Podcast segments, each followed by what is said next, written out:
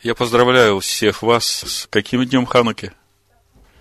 Пятым. Сегодня вечером с выходом звезд начался пятый день Хануки. И именно сегодня мы собрались для того, чтобы зажечь свечи Хануки. И я вам скажу почему. Завтра уже шестой день приготовления к шаббату, это уже духовный подъем, и потом шаббат – а шаббат заканчивается и начинается Рошходыш 10 месяца.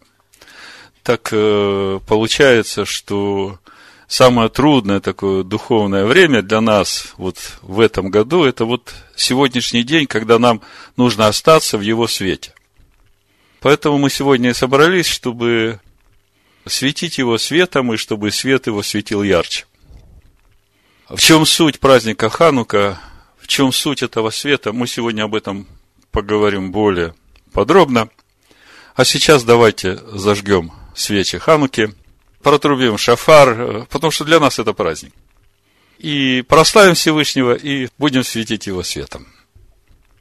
Отче, мы приходим к Тебе в этот день, в этот час, в это время, в имени Амашеха Иешуа, с этой молитвой, хвалой и прославлением, чтобы прославить Тебя, единого, всемогущего, всесильного Израилева, который был, есть и будет, у которого нет начала и который никогда не кончается.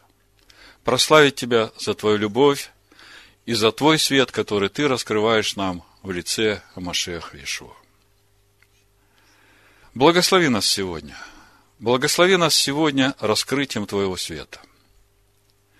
Пусть этот свет – начнет ярче гореть в наших сердцах, в нас и через нас.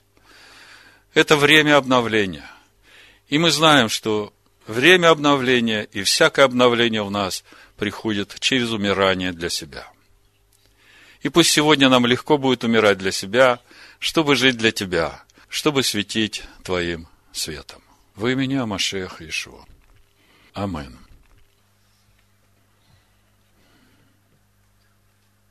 Итак, праздник Ханука. Что вы знаете о празднике Ханука? Когда впервые мы слышим о Хануке? В чем духовная суть этого праздника? Обновление храма. Когда мы впервые слышим об этом? Кто-то говорит Иоанна 10, 22, кто-то говорит Маковеев. А как же на самом деле? Сегодня мы поговорим об этом. Да, действительно, праздник Ханука, праздник обновления, освящения храма Всевышнего. А что это значит? Вот на пальцах мне скажите, в чем суть обновления, освящения храма Всевышнего? Ну, чтобы потом дальше было понятно, о чем мы будем говорить. Вот мне хотелось бы, чтобы вы сформулировали вот простую суть вот этого освящения обновления. В чем она?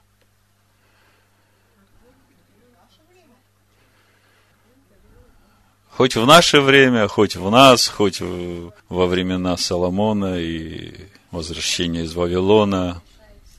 В чем суть? Чем суть обновления? В чем суть освящения?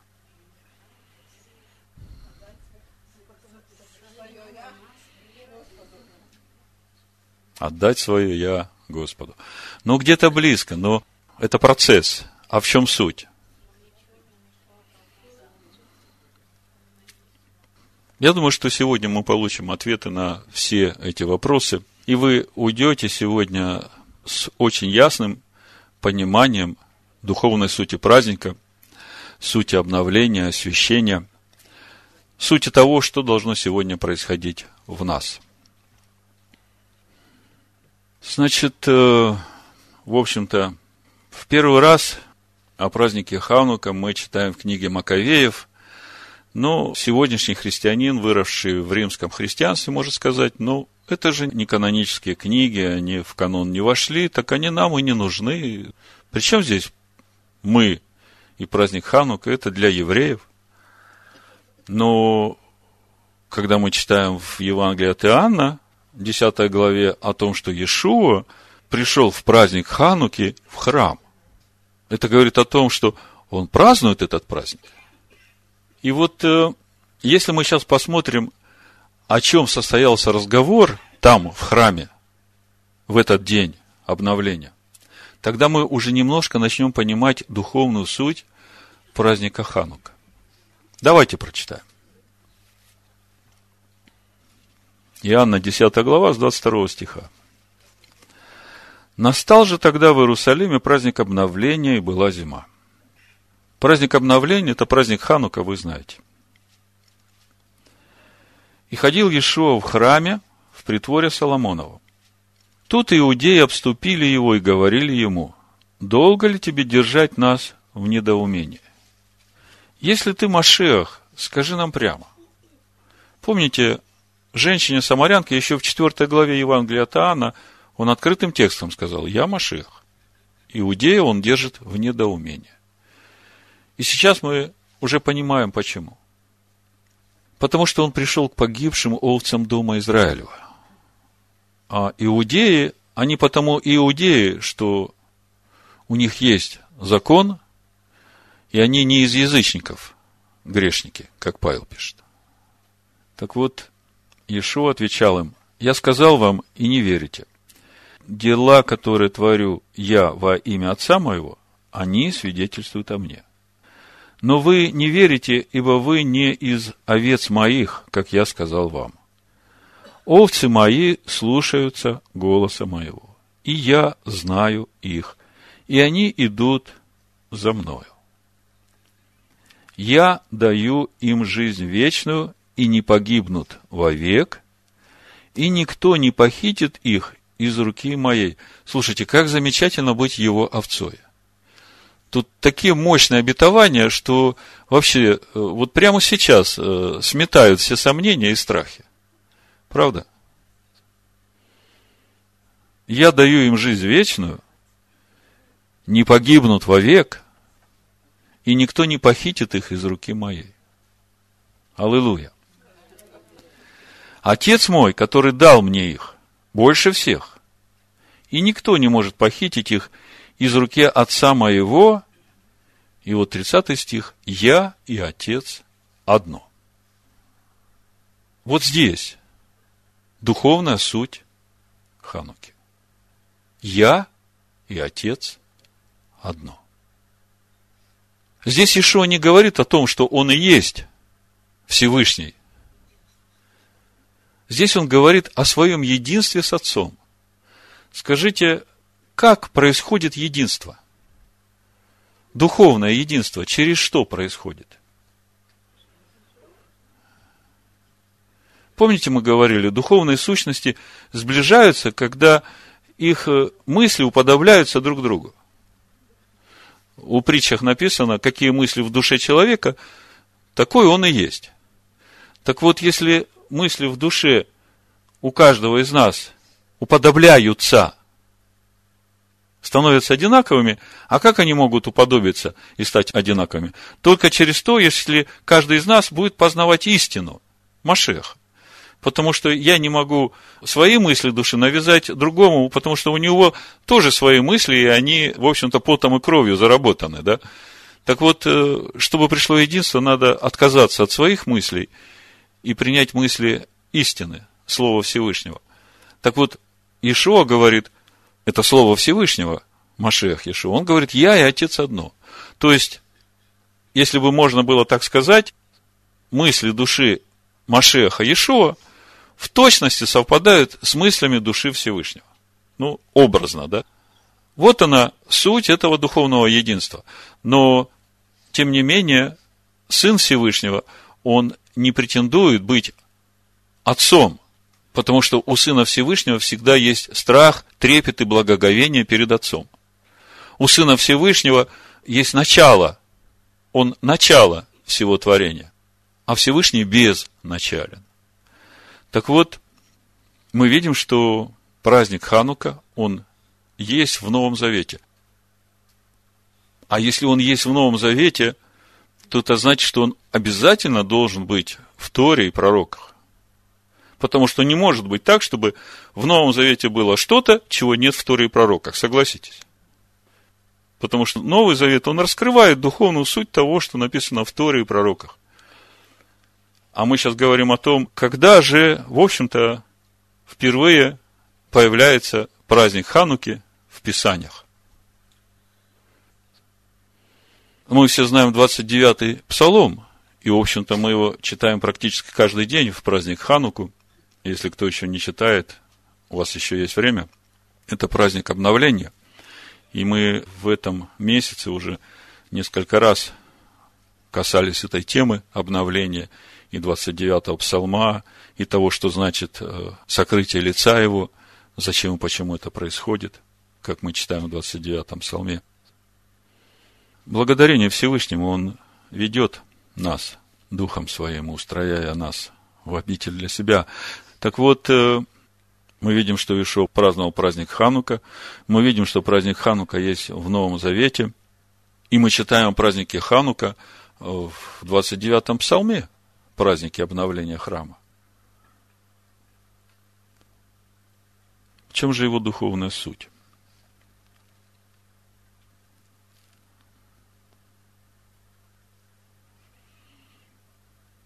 Если мы смотрим на пророков, то в третьей книге царств, в восьмой главе, когда Соломон построил храм, то в 63 стихе написано, это было как раз при освящении храма. То есть храм был построен, его нужно было осветить. Вот я у вас спрашивал, в чем же духовная суть вот этого праздника освящения, праздника обновления? Вот смотрите – и принес Соломон в мирную жертву, 63 стих, 3 царств, 8 глава, которую принес он Адонаю, 22 тысячи крупного скота и 120 тысяч мелкого скота. Так осветили. На иврите здесь стоит слово Ваэйханеку. Храм Аданая, царь и все сыны Израиля. То есть, сыны Израиля что-то сделали, для того, чтобы осветить, принесли жертвы – а что произошло дальше? Вот когда Соломон принес все эти жертвы, помните, что произошло дальше? Присутствие Всевышнего наполнило храм. Вот это я хотел от вас услышать. В чем суть освящения? В чем суть обновления? Был храм, но он был пустой – он был построен, но он был пустой. И надо было что-то сделать, чтобы его наполнило присутствие Всевышнего. Вот она суть Хануки. Я и Отец одно. Видите? В Торе впервые мы встречаем слово Ханука, ну не впервые, но встречаем очередной раз слово Ханука, впервые я потом скажу где. В книге Второзакония дворим в 20 главе пятый стих написано. Речь идет о том, кого нужно взять на войну. Войны Аданая. Это серьезное дело, да? Так вот, чтобы идти на войну Аданая. Пятый стих. Надзиратели же пусть объявят народу, говоря, кто построил новый дом, кто построил новый дом. Мы только что видели, Соломон построил новый дом для Всевышнего. Да? И не обновил его. Хануко. Хануко. И не обновил его. Мы много раз читали это место. И мы не задумались, что значит обновил его. Как вы представляли, вот построил новый дом и не обновил его? Как обновить дом?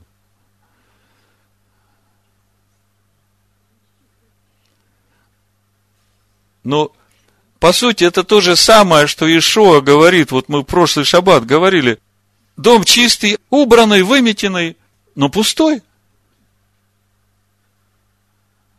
Не обновленный. И суть этого обновил – наполнится присутствием Всевышнего. Кто построил новый дом и не обновил его, тот пусть идет и возвратится в дом свой, дабы не умер на сражении и другой не обновил его. Слушайте, тут целая трагедия. Помните, Павел приходит в Эфес, говорит, получили вы духа, уверовав? Те говорят, а мы и не слышали о таком. А в кого же вы крестились? Помните? Вот что-то похожее, да? Построил дом, а ходит пустой. Не обновил. Пошел на войну, погиб, и, и куда он пошел? Куда без духа пойдешь? Так вот, Хануко, когда смотришь назначение слова Хануко по стронгу 2596, воспитывать, наставлять, посвящать, торжественно открывать. Это то, что дает стронг на Хануко по Дворим 25. Воспитывать, наставлять, посвящать, торжественно открывать. Ну, как бы внешне мы начинаем уже представлять. Но давайте еще немножко поговорим о внутреннем. Потому что праздник Ханука – это всегда противостояние внешнего внутреннему, греческого иудейскому. Почему греческого? Потому что это иофетовское мышление. Иофету нужно вселиться в шатры Шема. Но Шему не надо вселяться в шатры Иофета. И вот тут, вот, по сути, это как раз и, и есть суть духовной борьбы. Человеку, живущему по плоти, всегда ближе и понятнее иофетовское, внешнее. Свет, елочки, гирляндочки и так далее.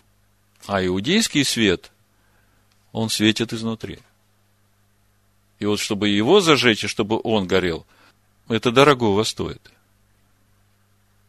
Вот мы подошли к сути самого слова Ханука. Как? Как зажечь этот свет?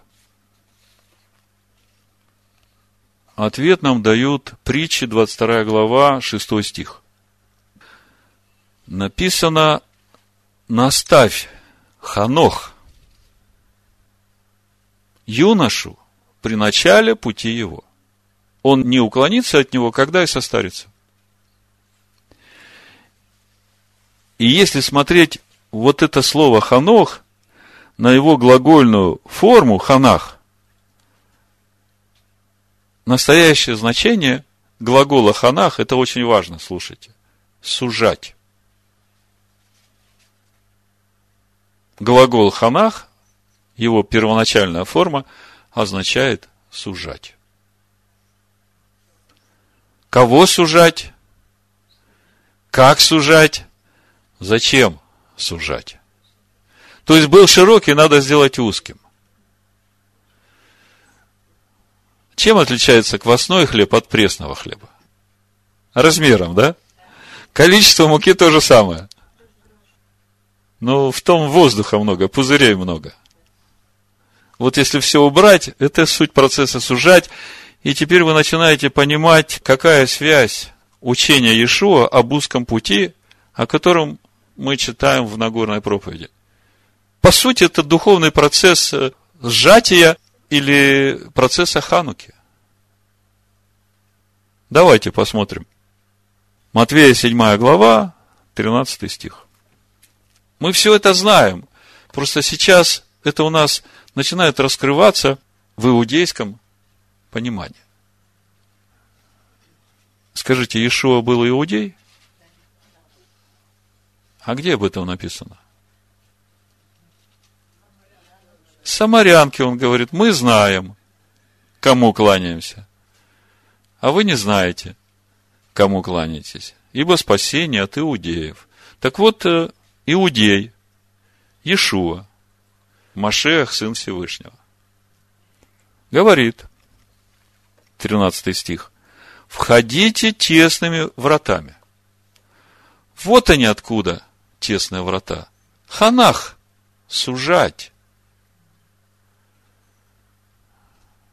Ханука. Потому что широки врата и пространен путь, ведущего погибель, и многие идут ими. Оказывается, в этом в мире есть два пути. Один ханах, а другой наоборот. Широкий. Потому что тесны врата и узок путь. Смотрите, не только войти надо сжаться, но чтобы и идти по этому пути, нужно все время быть сжатым.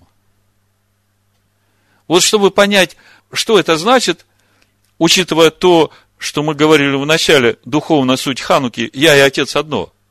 Так вот, сжаться надо человеческому «я». Мы ведь знаем, что душа человека изначально имеет двойственную природу. Небесная составляющая и земная составляющая. Так вот, когда земная составляющая разбухает и занимает э, весь объем человеческой души, то там места Всевышнему не остается для небесной составляющей. То есть, вот эту перегородку он сдвинул там до конца, не оставив места Всевышнему. А вот когда он сжимается и ужимается так, чем больше он ужимается, тем больше места Всевышнему остается. Понимаете? Вот она суть узкого пути. Не только узких врат, но и всего пути. Вот это важно понимать. Если вошел в этот узкий путь, то чтобы тебе на нем остаться, тебе все время нужно смотреть за своим «я». Насколько оно кротко и смиренно перед Словом Всевышнего. Там, где ты умер для себя, где ты сжался. По сути, сжаться – это и есть умереть для себя, чтобы жить для Всевышнего. Потому что тесные врата и узок путь, ведущий в жизнь, и немногие находят их. И вот то, что Ишуа говорит дальше, это и есть суть этого узкого пути, как идти этим путем, что будет происходить на этом пути, и чего держаться, чтобы остаться на этом пути. Давайте почитаем. Мы ведь говорим сегодня о Хануке. И вот он путь к свету Хануки. Берегитесь лжепророков, которые приходят к вам в овечьей одежде, а внутри суть волки хищные. Ну, что тут скажешь?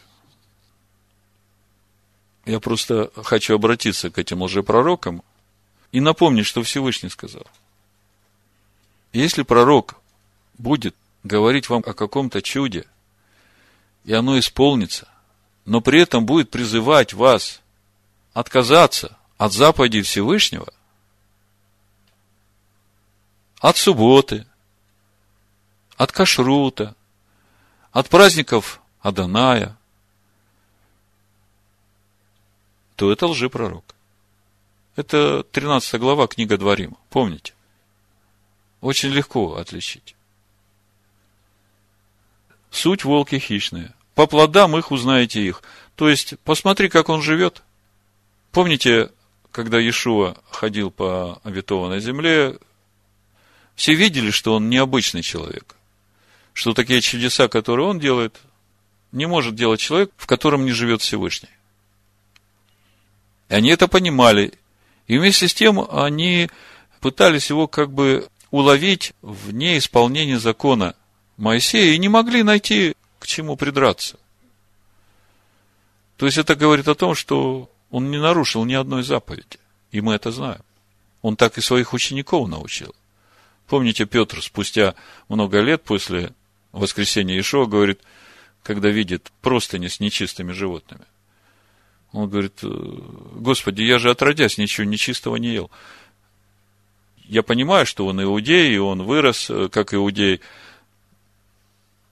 но потом он три с половиной года ходил с Иешуа и учился у него. Если бы Иешуа действительно учил, что все, что освящено молитвой, теперь уже чисто, то Петр бы и не раздумывая заколол и ел, да? Но он ведь говорит, уже после всего этого, после того, как Иешуа воскрес, говорит, Господи, я отродясь ничего нечистого не ел. Так вот, по плодам их узнаете их.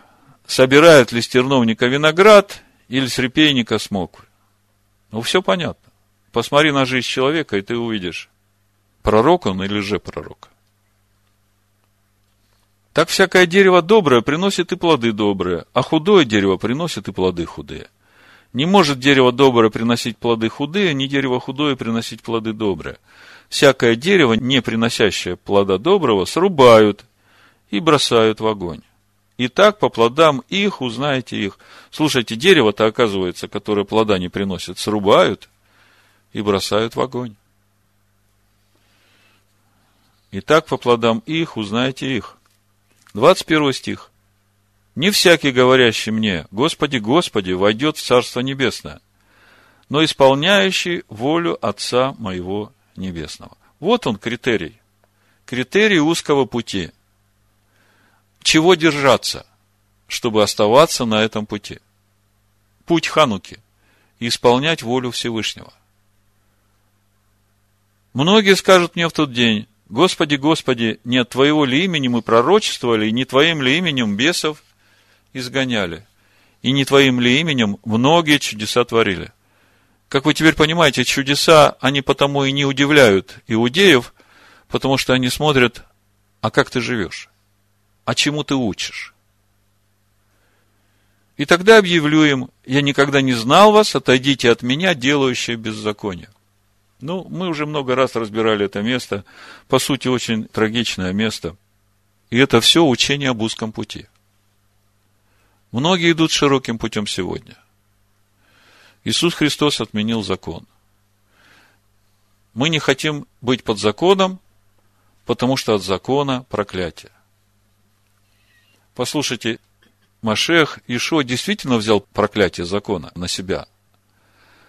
Только для того, чтобы мы могли научиться жить в этом законе, но Ишуа не отменял самого закона. Он же говорит, ни одна йота, ни одна черта не придет из закона, пока не исполнится все. И ученикам своим говорит, если ваша праведность не превзойдет праведности книжников и фарисеев, вы не войдете в Царство Небесное. И в 23 главе э, Евангелия от Матфея он говорит, все, что вам говорят книжники и фарисеи, делайте. Делайте все, что они говорят. А вот по их делам не поступайте, потому что они говорят, они делают.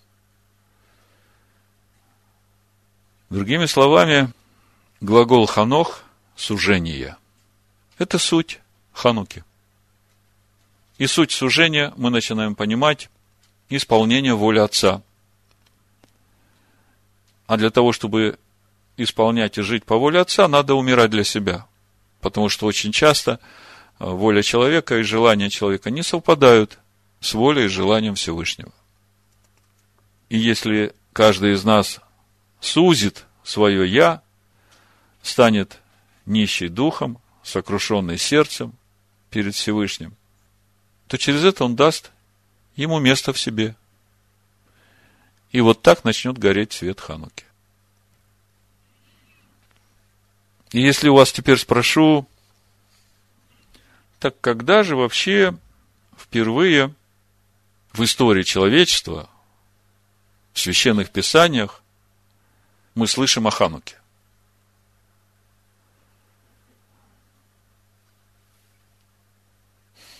Вы наверняка знаете это местописание. Ходил Енох перед Богом, и не стало его, потому что Бог взял его. Так э, Енох на иврите это и есть Ханох. Ханох – это человек, который сузил себя для Бога. И на самом деле, вот даже восточно-смысловой перевод дает такой перевод этого стиха. Это Бытие, Барышит, 5 глава, 24 стих. И ходил Енох перед Богом, да? Написано, Енох пребывал в общении со Всевышним. И потом его не стало, потому что Всевышний взял его. Енох. На иврите написано Ханох. А глагол Ханах, только что мы говорили, по стронгу 25.96. Сужать. И суть этого сужения мы уже понимаем. вот так вот потихонечку мы уже приходим к пониманию духовной сути праздника Ханука. И она простая. Я и Отец одно. И для того, чтобы мне стать я и Отец одно, мне надо сузиться так, чтобы дать себе место Машеху Иешуа, который един с Отцом. И Иешуа не случайно говорит о двух путях, об узком и широком. Оказывается, в Писаниях тоже есть две хануки. Есть ханука, которая с узким путем, и есть ханука, которая с широким путем. Давайте откроем книгу Даниила, третью главу, и мы там увидим эту хануку с широким путем, и также хануку с узким путем.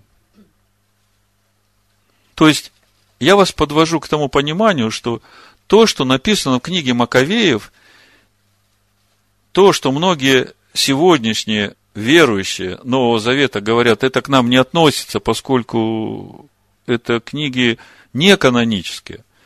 Так я хочу сказать, что то, что происходит в книге Маковеев, мы об этом тоже сейчас подробно почитаем, чтобы увидеть, как же горит этот свет Хануки, чтобы нам легче было умирать для себя. Потому что мы еще до крови не сражались. Так вот, об этом всем мы в Писаниях видим уже от начала. Уже в первом мире мы читаем о Ханохе, о Хануке. Ханох ходил со Всевышним. Ханох светил светом Всевышнего. И Всевышний взял его. Даниил, третья глава. Мы говорим сейчас о двух хануках. О широком пути и о узком пути. Царь Навуходоносор сделал золотой истукан вышиной в 60 локтей, шириной в 6 локтей, поставил его на поле Деире в области Вавилонской. И послал царь Навуходоносор собрать сатрапов, наместников, воевод, верховных судей, казнохранителей, законоведцев, блюстителей суда и всех областных правителей, чтобы они пришли на торжественное открытие. Вот это торжественное открытие Ханука – да, посмотрите ивритский текст, вы увидите, чтобы они пришли на Хануку из Тукана. Как вам такое?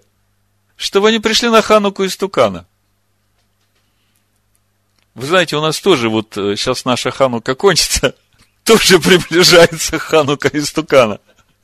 Чтобы вы понимали, потому что Ханука того истукана, который отменил все законы Всевышнего – это не наша Ханука. Ну, чтобы вы знали, что и это в Писаниях есть. Вот я вам показываю. Чтобы все пришли на торжественное открытие Хануки из Тукана, которого поставил царь Навуходоносор.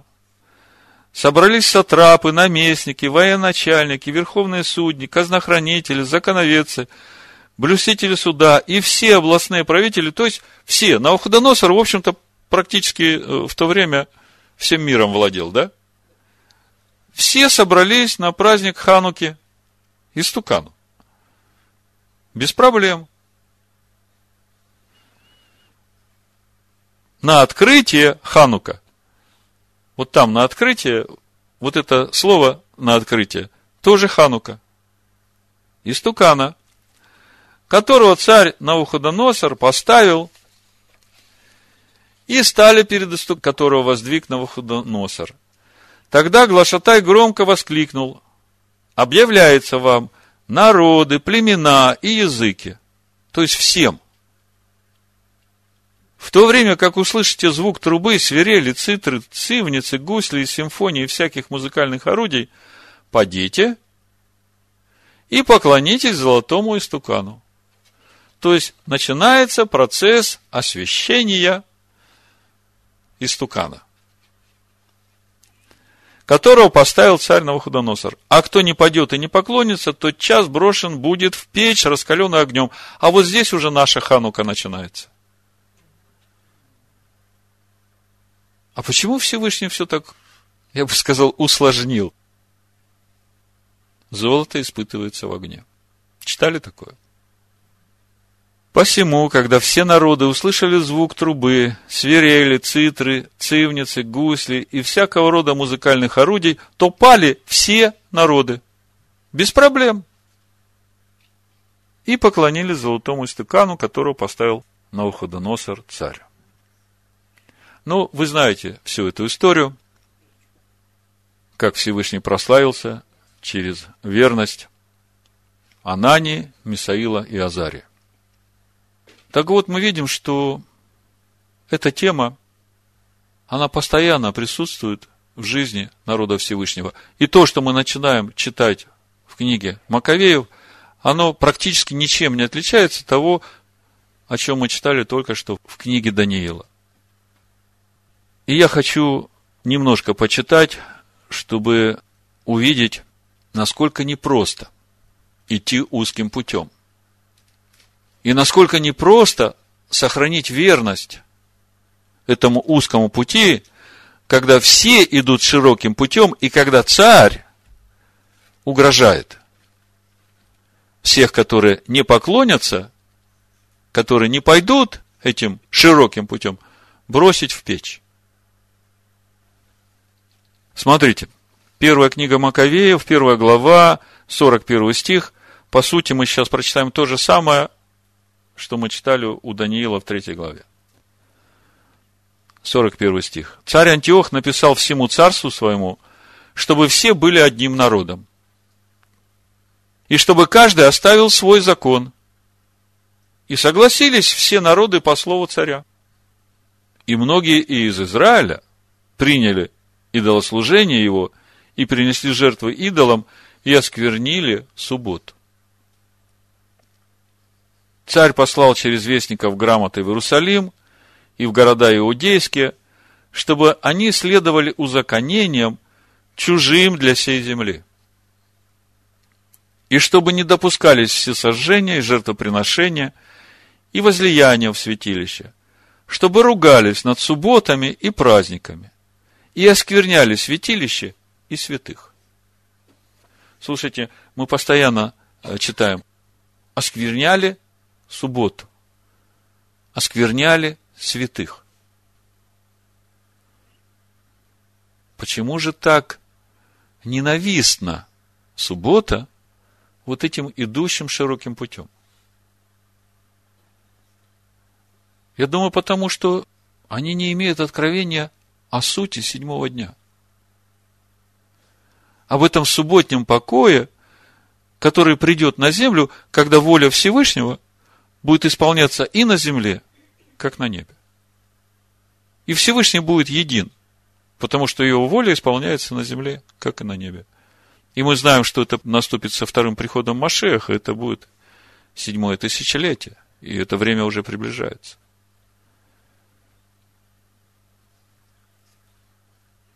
Оскверняли святилище и святых.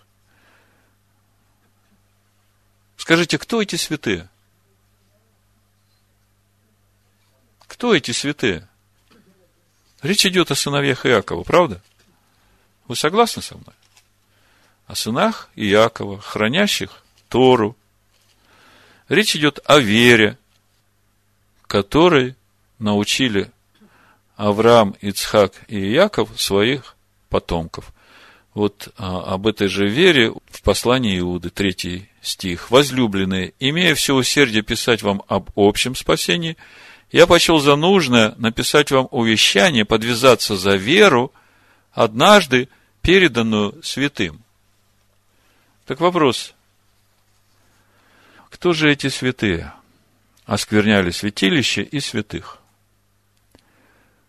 Чтобы строили жертвенники, храмы и капища идольские, и принесли в жертву свиные мяса из котов нечистых, и оставляли сыновей своих необрезанными, и оскверняли души их всякою нечистотою и мерзостью, для того, чтобы забыли закон Тору и изменили все постановления.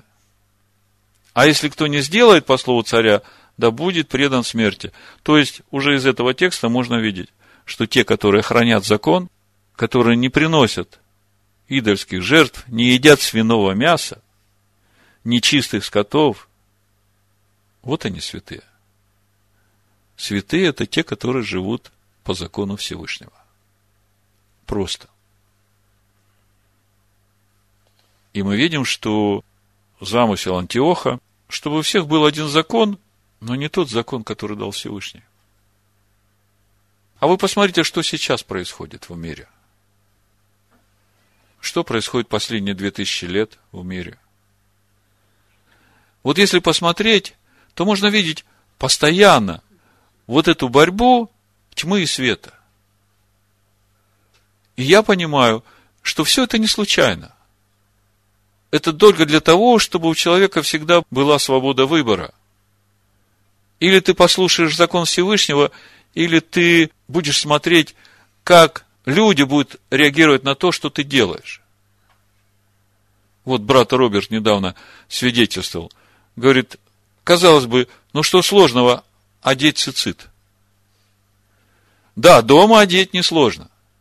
Но когда ты выходишь э, с этим цицит на улицу, то это тебя уже обязывает. Во-первых, тебя все видят, и ты должен устоять в своей вере. А во-вторых, ты должен уже отображать славу того, кто сказал тебе вот это сделать. Мы считаем, что женщина 12 лет, страдающая кровотечением, ухватилась за край одежды Ишуа. Так за что она ухватилась, вы знаете? За цицит. Вот для этого Всевышний сказал, чтобы у нас был цицит, чтобы люди, которые во тьме, которые страдают болезнями, они знали, за кого ухватиться. Так вот, значит, Антиох решил лишить этот мир закона Всевышнего, чтобы забыли законы изменили все постановления. И мы как-то говорили, что если бы Антиоху это удалось, то тогда не было бы Мирьям, через которую пришел в этот мир Машех Иешуа. То есть вообще тогда бы тема человечества и этого мира закрылась. Не было бы смысла дальше что-то делать, потому что тьма пришла. Но мы видим, что тьма не объяла свет. И я хочу прочитать несколько эпизодов из второй книги Маковеев, чтобы воодушевить вас, чтобы вы увидели, насколько важно для нас оставаться на узком пути. И при этом увидели, какую цену иногда приходится платить за то, чтобы остаться на этом узком пути. Вот сегодня от мессианских и еврейских учителей можно услышать такую мысль. Павел, он был для иудея как иудей, для Елена как Елен. А что это значит? То есть, если проповедовать язычникам, то надо быть как язычник есть удавленину и все прочее, что делают язычники, чтобы быть как язычник, чтобы проповедовать им Евангелие. у меня возникает вопрос, а какое же ты тогда Евангелие будешь проповедовать язычникам, если ты сам стал как язычник? Что тогда ты им будешь проповедовать?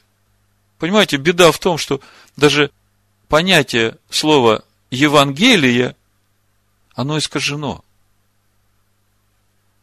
суть слова Евангелие, она э, в 4 главе послания евреям, э, втором стихе, если вы посмотрите пословный греческий, это радостная весть о покое.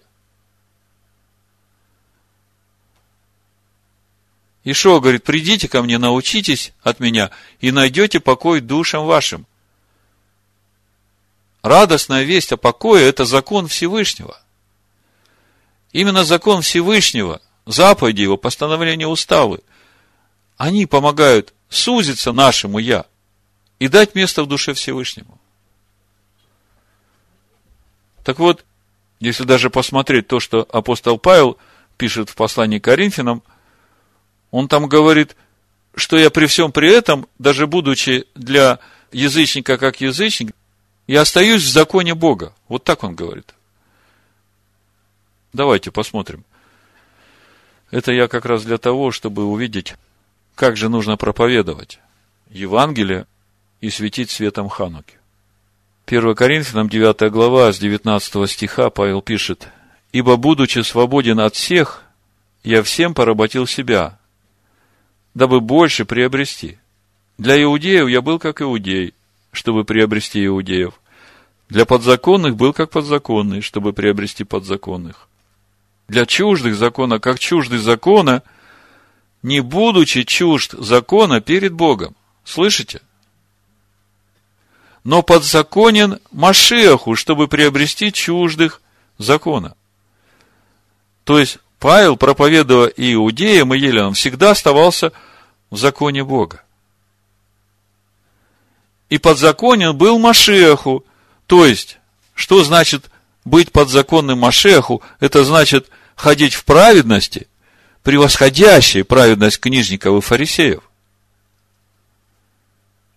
То есть, только так можно проповедовать Евангелие Божие.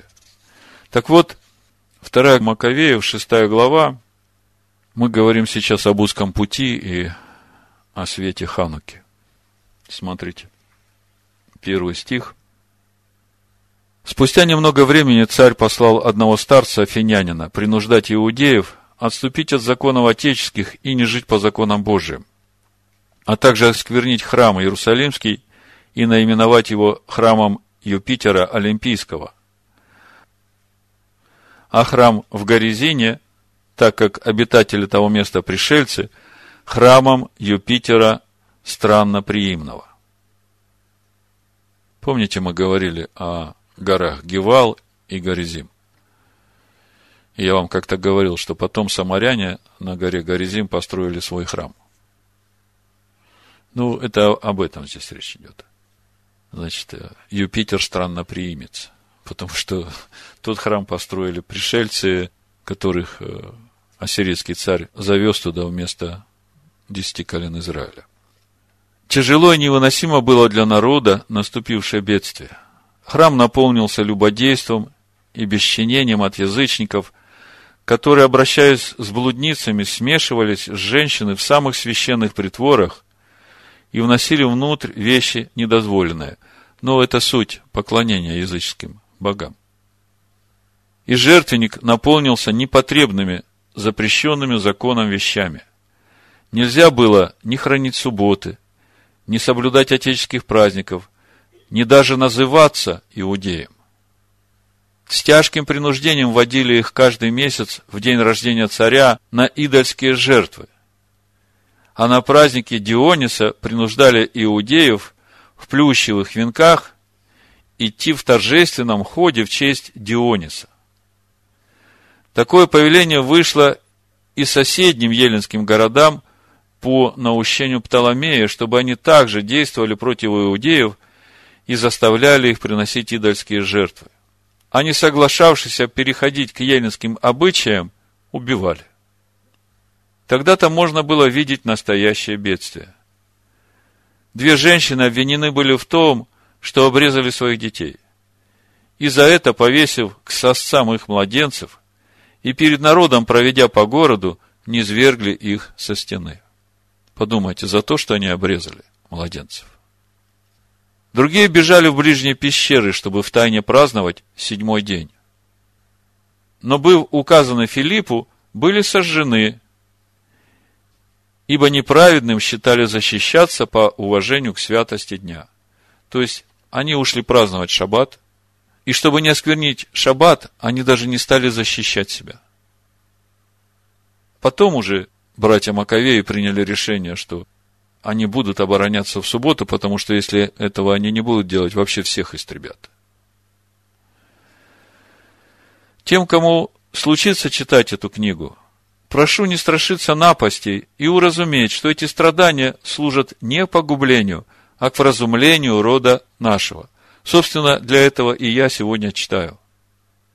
Чтобы вы понимали, что ничего не изменилось. Что Ханука, она от начала мира. И всегда в этом мире идет противостояние между идущими узким путем и идущими широким путем. В этом нет ничего нового. что было под солнцем, то и будет. И все так по разумлению рода нашего. Ибо то самое, что нечестивцам не дается много времени, но скоро подвергаются они карам, есть знамение великого благодеяния. Ибо не так, как другим народам продолжает Господь долготерпение, чтобы карать их, когда они достигнут полноты грехов, не так судил Он о нас, чтобы покарать нас после, когда уже достигнем до конца грехов. Он никогда не удаляет от нас своей милости и, наказывая несчастьями, не оставляет своего народа. Впрочем, пусть будет это сказано на память нам, после этих немногих слов возвратимся к повествованию. Был некто Илиазар из первых книжников.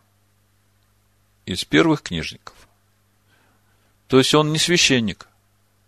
Он человек, который учил Торе сынов Израиля. Муж, уже достигший старости, но весьма красивой наружности. Его принуждали, раскрывая ему рот, есть свиное мясо. Предпочитая славную смерть, опозоренной жизни, он добровольно пошел на мучение и плевал. Как надлежало решившемуся устоять против того, чего из любви к жизни не дозволено вкушать. Слушайте, из любви к жизни не дозволено вкушать свиное мясо. Вы помните, что у Исаия написано, все ведь читают пророка Исаию, 66 глава, 15 стих.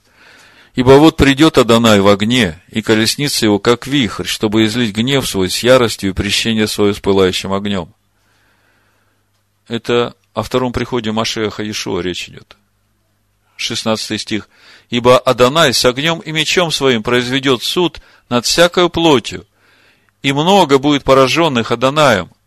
Те, которые освещают и очищают себя в рощах, один за другим едят свиное мясо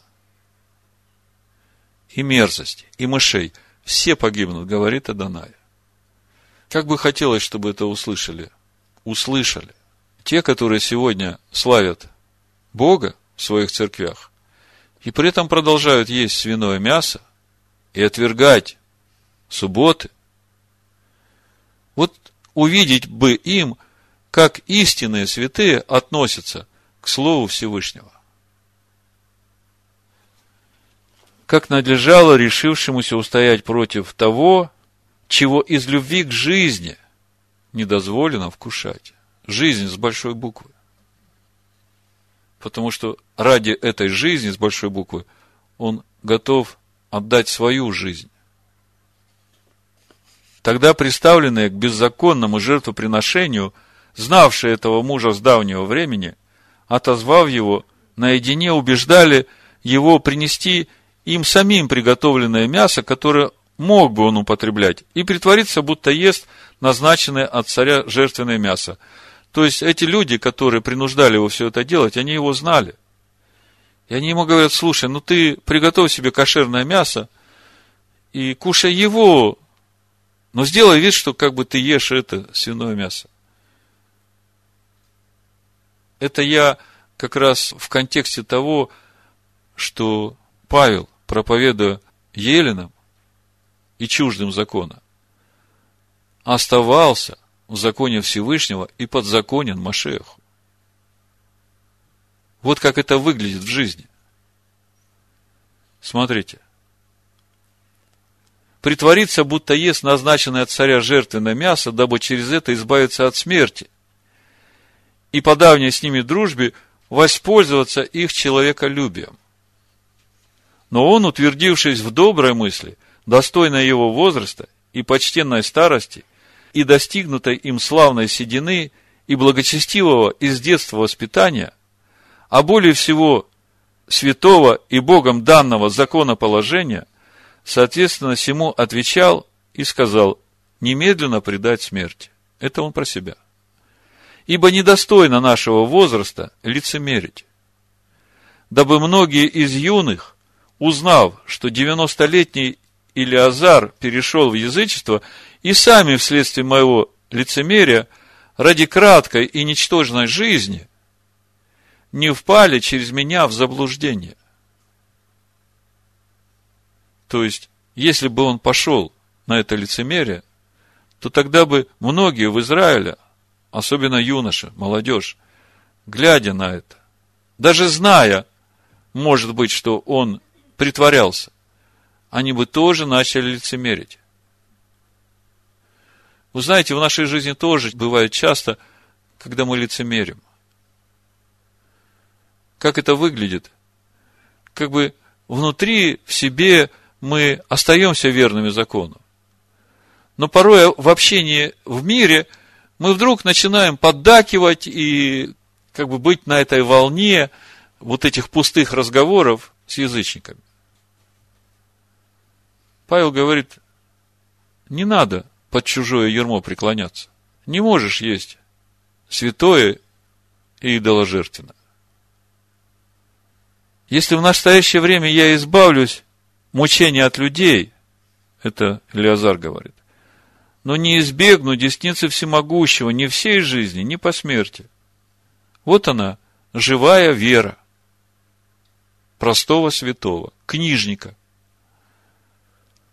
Он говорит, даже если здесь, сейчас, вот этим поступком я себе продлю там несколько лет жизни, то от суда Всевышнего я ведь не избавлюсь. Причем и в этой жизни за это меня Всевышний судить будет, и в будущее. Посему, мужественно расставаясь теперь с жизнью, сам я являюсь достойным старости, а юным оставлю добрый пример, охотно и доблестно принимать смерть за досточтимые и святые законы. Сказав это, он тотчас пошел на мучение. Но то, что с ним сделали, вы можете прочитать дальше. А я хочу еще из седьмой главы почитать о том, как свет Хануки горел в сердцах юношей, молодых. Седьмая глава Маковеев. Случилось также, что были схвачены семь братьев с матерью и принуждаемы царем есть недозволенное свиное мясо, быв терзаемы бичами и жилами. Один из них, приняв на себя ответ, сказал, о чем ты хочешь спрашивать или что узнать от нас? Мы готовы лучше умереть, нежели приступить отеческие законы. Вот она простая позиция святого. У меня есть законы, которые дал мне Всевышний.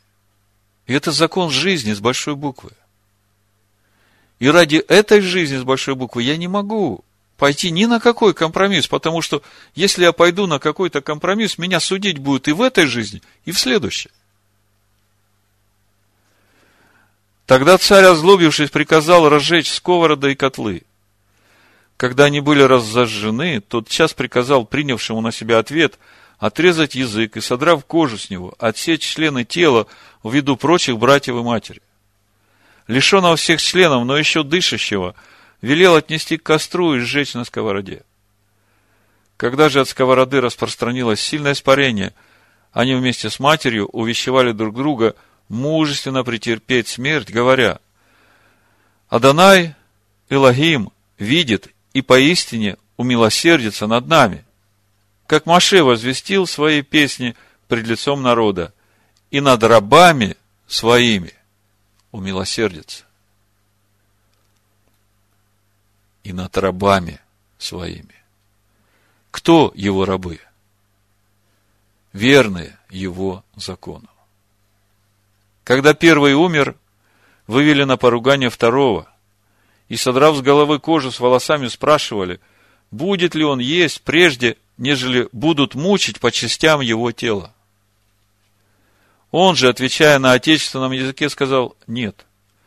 Поэтому и он принял мучение таким же образом, как и первый. Быв же при последнем издыхании, сказал, «Ты, мучитель, лишаешь нас настоящей жизни. Но царь мира воскресит нас, умерших за его законы, для жизни вечной». Вот он, простой духовный принцип. Кого воскресит царь жизни? Тех, которые остались верными его закону. Мы все хотим спастись. А спастись это значит достигнуть вечной жизни. А для того, чтобы достигнуть вечной жизни, нужно остаться верным. его закону. После того третий подвергнут был поруганию, и на требование дать язык тот час выставил его, неустрашимо протянув и руки. И мужественно сказал, послушайте, какое мышление. Вот я читаю это, и мне кажется, нам каждому надо выписать вот эти ответы этих сыновей и читать их постоянно, чтобы помочь своему «я» сжаться. И мужественно сказал, от неба я получил их, и за законы его не жалею их, и от него надеюсь опять получить их. Сам царь и бывшие с ним изумлены были таким мужеством отрока, как он ни во что вменял страдания. Когда скончался и этот, таким же образом терзали и мучили четвертого. Будучи близок к смерти, он так говорил. Умирающему от людей вожделенно возлагать надежду на Бога, что Он опять оживит. Для тебя же не будет воскресения в жизни.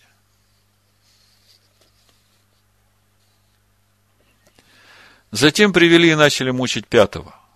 Он, смотря на царя, сказал, имея власть над людьми, ты сам, подверженный тлению, делаешь, что хочешь, но не думай, чтобы род наш оставлен был Богом. Подожди, и ты увидишь великую силу Его, как Он накажет тебя и семя твое. Там чуть дальше мы читаем, как в конечном итоге был наказан этот Антиох. Он был наказан сильными страданиями.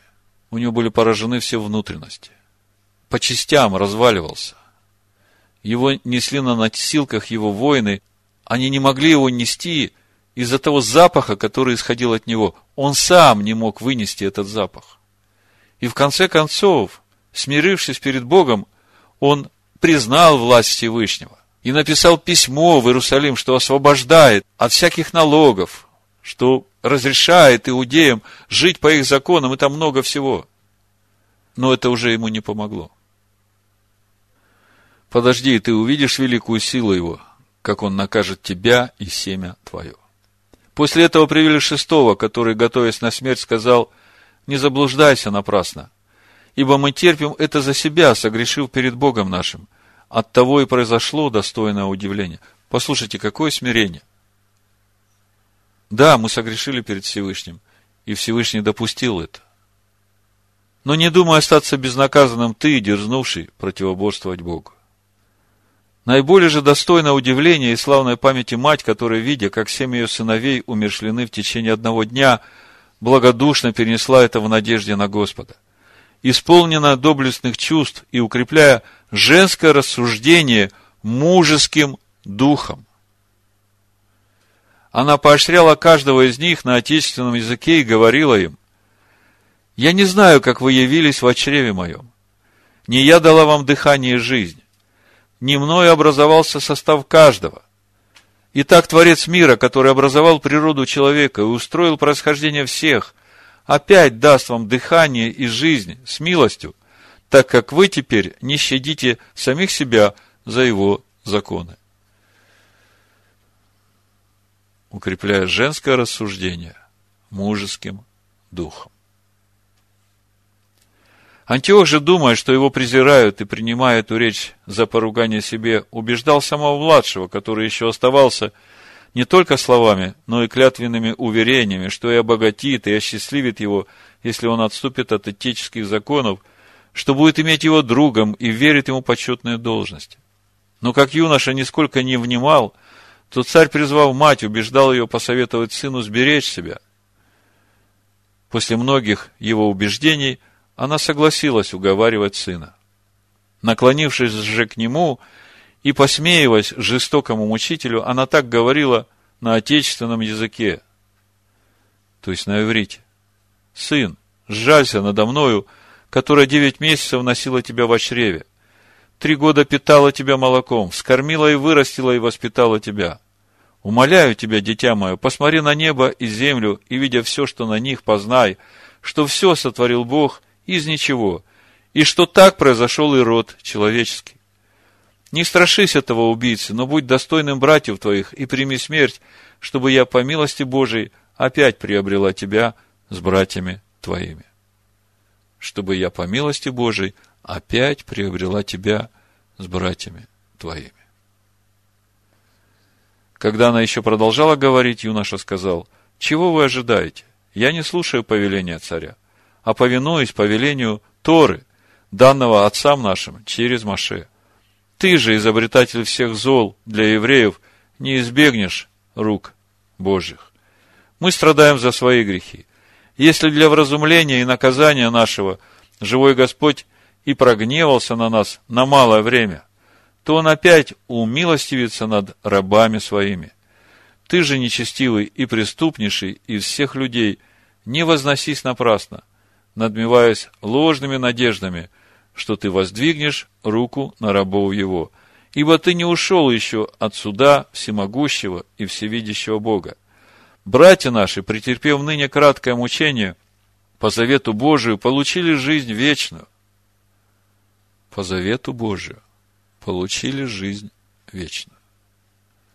То есть, если мы сохраняем завет, то это и есть гарантия вечной жизни.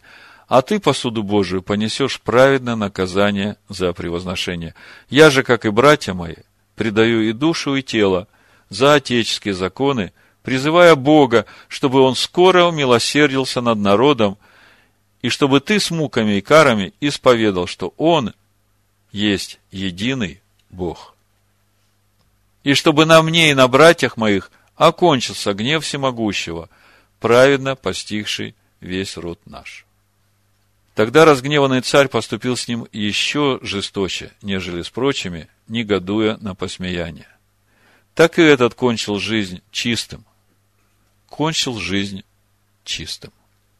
Всецело положившись на Господа. После сыновей скончалась и мать. Вот так горит свет Хануки. Свет идущих узким путем. Иешуа в Евангелии от Матвея говорит о идущих узким путем в 24 главе. Все же это начало болезней. 8 стих, 24 глава Матвея. «Тогда будут предавать вас на мучение, убивать вас, и вы будете ненавидимы всеми народами за имя Мое. И тогда соблазнятся многие, и друг друга будут предавать, и возненавидят друг друга и многие лжепророки восстанут и прельстят многих, и по причине умножения беззакония. Беззакония. По причине отсутствия закона Бога. Во многих охладеет любовь. Претерпевший же до конца спасется. Восемь дней света Хануки. О чем это? Когда мы говорим о девятой свече, которая называется Шамаш, кто это? Вы все понимаете. Он тот слуга, который пришел в этот мир, чтобы умереть за нас и зажечь в нас этот свет Хануки. чтобы нам гореть этим светом не только семь дней, но и в восьмом дне, в вечности. Овцы мои слушают голоса моего, и я знаю их, и они идут за мной.